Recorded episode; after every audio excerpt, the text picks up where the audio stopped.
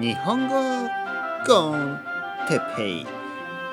日本語学習者の皆さんをいつも応援するポッドキャスト。今日は友達について。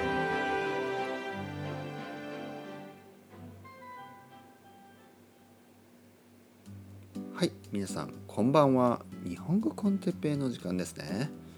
えー、こんばんはというのは僕は今、えー、僕はというかあの東京はですね今7時半です、ね、7時30分。なのでもうこんばんはの時間ですね。うん。皆さんは今何時ですか？何時ですか今？朝ですか？昼ですか？それとも夜ですか？ね。今日のトピックは友達についてですね。少しだけ話したいと思います。よろしくお願いします。皆さんは友達がいますか？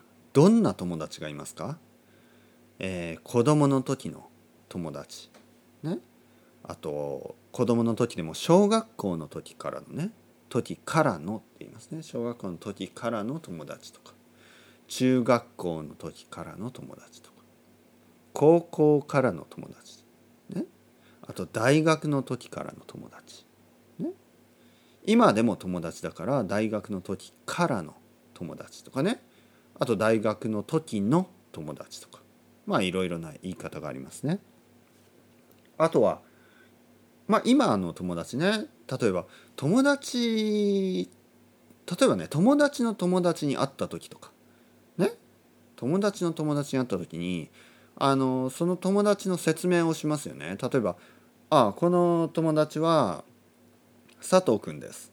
佐藤くんは大学の時の友達なんですよね。とかそういうふうに説明しますね。あとは鈴木さんです、ね、鈴木さんは今のあの会社であの一緒に働いてる人であの仲がいいのでもうまあ同僚ですけど友達ですね。とかね。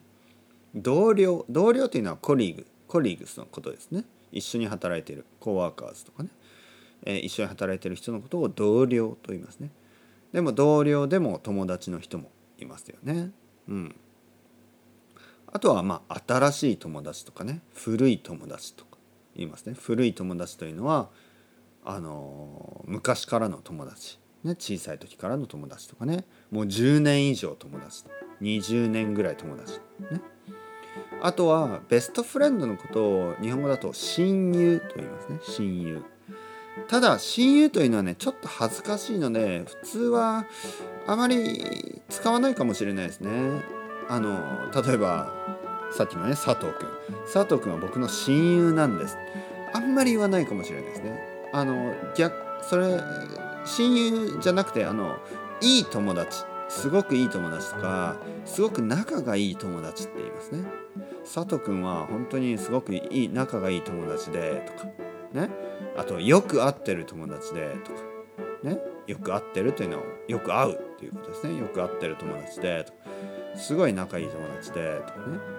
あのあとは年上の友達とかね。年下の友達。男友達女友達ね。いろんな友達がいますね。それではまた。バイバイバイバイ。